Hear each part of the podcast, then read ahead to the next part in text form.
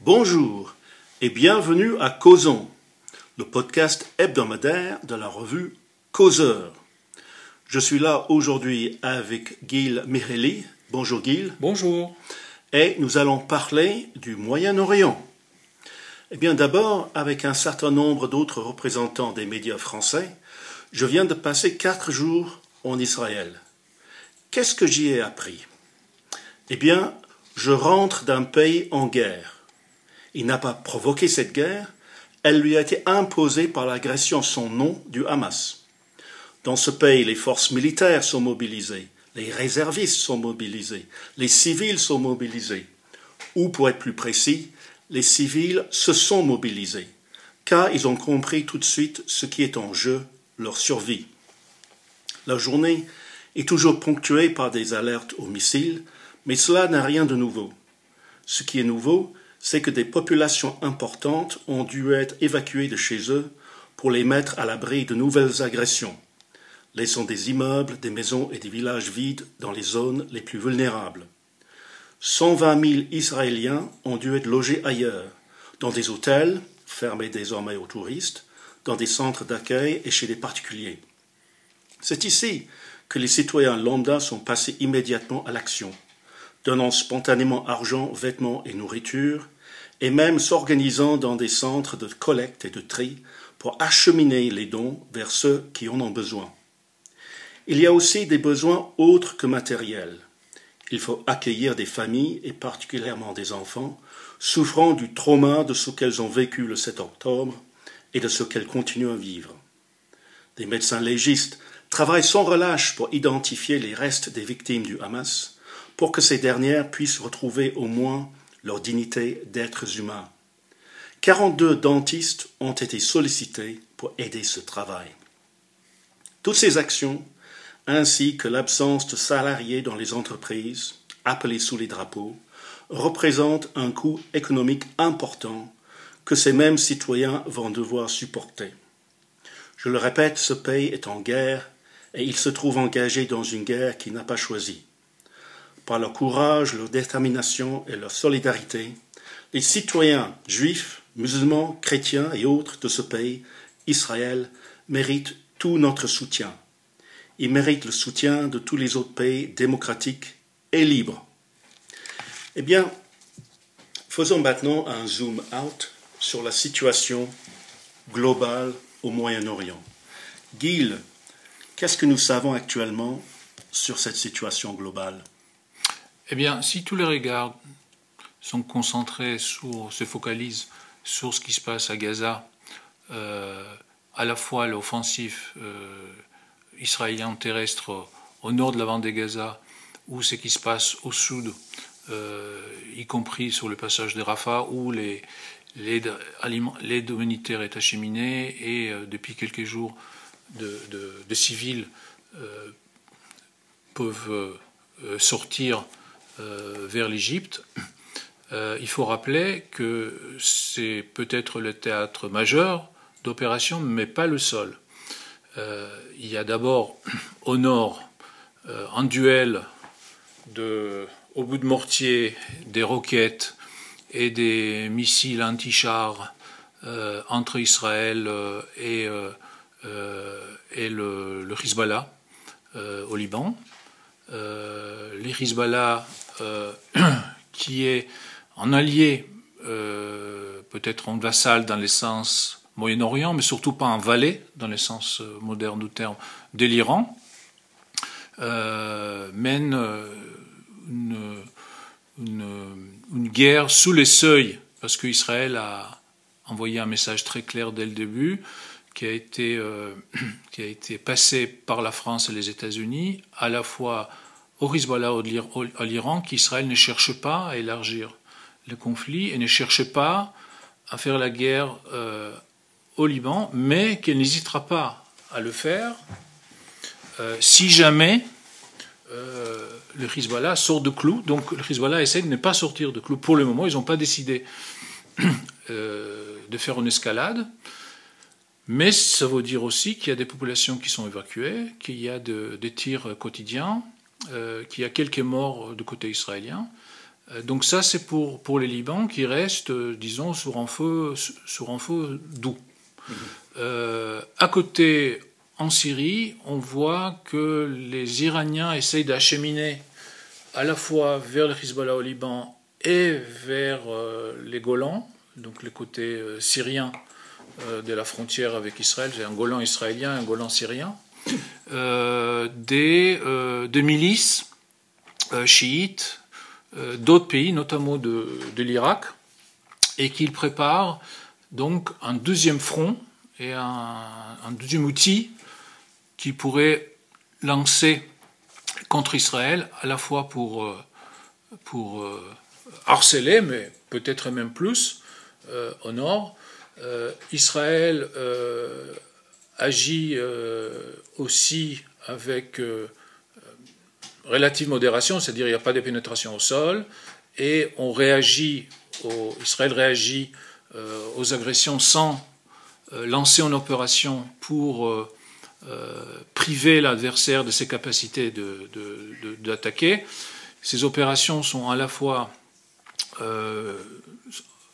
euh, pour objectif de cibler euh, ceux qui tirent, mais aussi, euh, surtout en Syrie, de, paralyser le, le, voie d'encheminement. Donc les aéroports internationaux de, la Syrie sont très souvent mis hors état de fonctionner et des convois d'armement d'Iran vers, vers, vers les Liban sont aussi attaqués.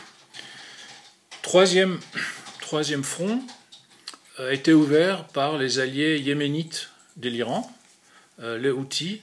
on sait qu'il y a une guerre civile euh, depuis 45 ans, voire plus, même 60 ans.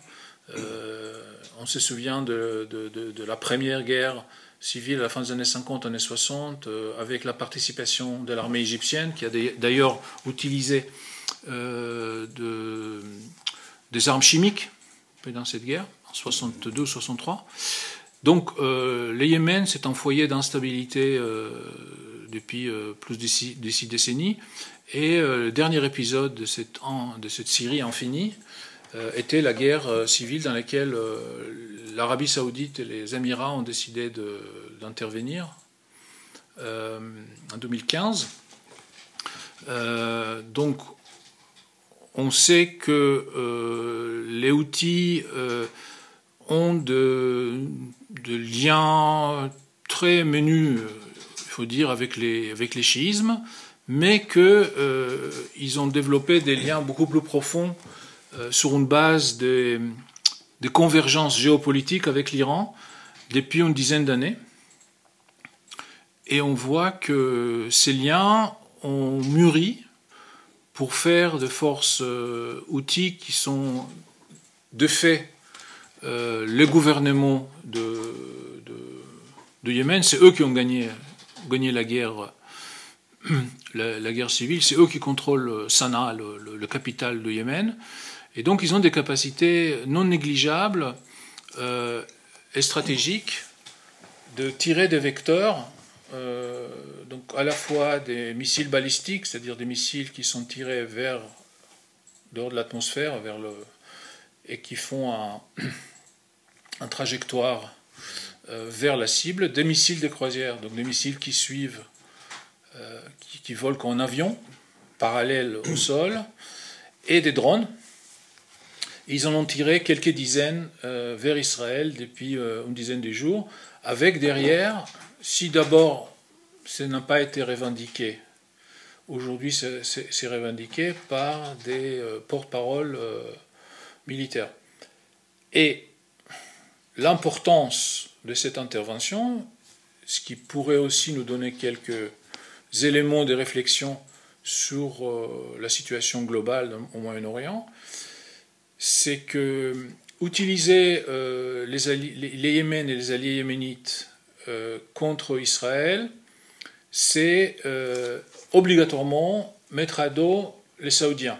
Les Saoudiens ne peuvent pas tolérer que les Yéménites violent leur espace aérien avec des missiles et des drones pour attaquer un pays tiers et ils ne peuvent pas tolérer non plus que euh, sur ces frontières se développe euh, une menace qui n'est pas sans rappeler les Hezbollah ou les Hamas vis-à-vis d'Israël. Et ils voient que euh, ce n'est pas, pas une situation très heureuse d'avoir à, à, vos frontières un adversaire avec de telles capacités. Et donc, euh, c'est assez clair que si l'un des objectifs ou des bénéfices euh, que l'Iran euh, et peut-être le Hamas aussi et les Hezbollah espéraient tirer de l'agression de 7 octobre, c'est-à-dire mettre fin au rapprochement entre l'Arabie saoudite et les autres pays du Golfe à Israël, utiliser les Yéménites contre Israël, c'est carrément pousser les Saoudiens dans les bras de Washington et de Jérusalem. Et donc si les, Iraniens, euh, que personne ne soupçonne d'être des imbéciles, euh, sortent cette arme-là, c'est-à-dire qu'ils sont sous pression. Et donc, ça veut dire que euh, malgré la surprise de 7 octobre, malgré les critiques qui pleuvent de toutes tout parts sur les Américains, les Israéliens, les Occidentaux, euh, il paraît que de l'autre côté, il y a aussi des euh, acteurs déconcertés, surpris, qui commencent à, prendre des mesures euh, très largement contre-productives par rapport à leurs propres intérêts. Si Israël est potentiellement obligé de se battre sur plusieurs fronts à la fois, dans quelle mesure, le pays peut-il compter sur ses propres alliés pour faire face à cette menace multiple? Alors, sur les États-Unis, Israël peut compter euh, très très largement. Et on voit qu'il y a une convergence euh, d'intérêts très profonde euh, les États-Unis est déjà dans un, dans un disons, ils ont, téléchargé les logiciels guerre froide. Et si les Américains ont, précipité dans la région euh, deux groupes autour de leur porte-avions, euh, s'ils ont renforcé les forces navales dans la mer Rouge et dans la, mer l'océan Indien. Ils acheminent dans la région de quantité de matériel et d'hommes. Il y a plusieurs dizaines de vols en 15 jours des, euh, des, avions, des avions cargo américains les plus grands, les, C, les C5 Galaxy et les C17 euh, euh, Global Master, je pense. Donc ce sont des, géants euh, il y a aussi beaucoup, beaucoup de, navires, de cargo aussi, qui acheminent de matériel et des hommes vers, la région. Ce n'est pas pour euh, aider Israël à se battre avec euh, les Hamas, et même pas avec les Hezbollah ou les Houthis, même si ça peut aider. Il envoie un message dans un monde où chacun doit choisir son camp. Les États-Unis aide ses alliés, concrètement, d'une manière ostensible. Ce n'est pas que des mots. Donc si vous êtes d'un autre camp, regardez ce qui se passe là-bas. C'est le service que vous avez le droit à attendre de nous. Et donc, les États-Unis jouent sa crédibilité dans un moment de la guerre froide où il faut recréer les blocs. Et malgré les faits, que euh, le Sud global est plutôt séduit par euh, un discours anti-occidental, euh, antisémite, anti-israélien, etc., les élites de cette région voient aussi et comprennent aussi l'engagement américain. il voit, les il, voit, il voit ce qui se passe dans les réseaux sociaux, mais il voit aussi ce qui se passe dans les bassins orientaux de la Méditerranée et de la mer Rouge, et la manière résolue dont les Américains gèrent la crise et gèrent les relations avec un allié en temps de guerre. Et c'est un message qui est compris et qui est enregistré partout dans le monde. est-ce, est que l'Europe a un rôle à jouer et est-ce qu'elle est en train de jouer ce rôle? Alors, l'Europe, disons que les pays européens ont un rôle à jouer. L'Europe, en tant qu'Union européenne, puisque ce n'est pas un État, euh, avance un ordre dispersé. La France a un rôle à jouer, elle les joue déjà. Euh, je pense que vis-à-vis du Liban, la France euh, a des canaux de communication, certes, les autres aussi, certes. Euh, la France ne peut pas aligner deux porte-avions et des dizaines d'autres bâtiments de guerre, mais la France a quand même des actifs dans la région, des ambassades, des réseaux, un certain prestige dans, certains pays. On a vu que euh, ce que Biden n'est pas arrivé à faire euh, quand il est arrivé en Israël, c'est-à-dire euh, visiter aussi un pays arabe et rencontrer les dirigeants arabes, pourtant alliés des États-Unis. On parle de la Jordanie, de l'Égypte. Macron a fait quelques jours plus tard. il a même visité l'Égypte, il a visité la Jordanie, il a visité l'Égypte, il a rencontré l'autorité palestinienne. La France tout comme les, États-Unis, et pas comme d'autres pays euh, européens, a euh, des, relations très, très importantes, très étroites avec le Qatar, qui est un acteur majeur. La France a des bonnes relations avec l'Égypte, qui a acheté du matériel euh, militaire, il a acheté des avions de chasse, des bâtiments de guerre. donc il y a des liens assez importants et profonds avec, avec l'Égypte. Et donc la France est en train de jouer un rôle, euh, le, Royaume-Uni aussi joue un rôle important. Euh, les, les, forces armées de, de, Royaume-Uni euh, font partie de dispositifs américains à l'est de la Méditerranée. on sait que Chypre est un, centre important mmh. pour les, ces, ces, forces et que le Royaume-Uni a des, toujours une base à Akrotiri euh, en, Chypre, que les, les, les, Royaumes-Uni a des, des, actifs navals dans la région.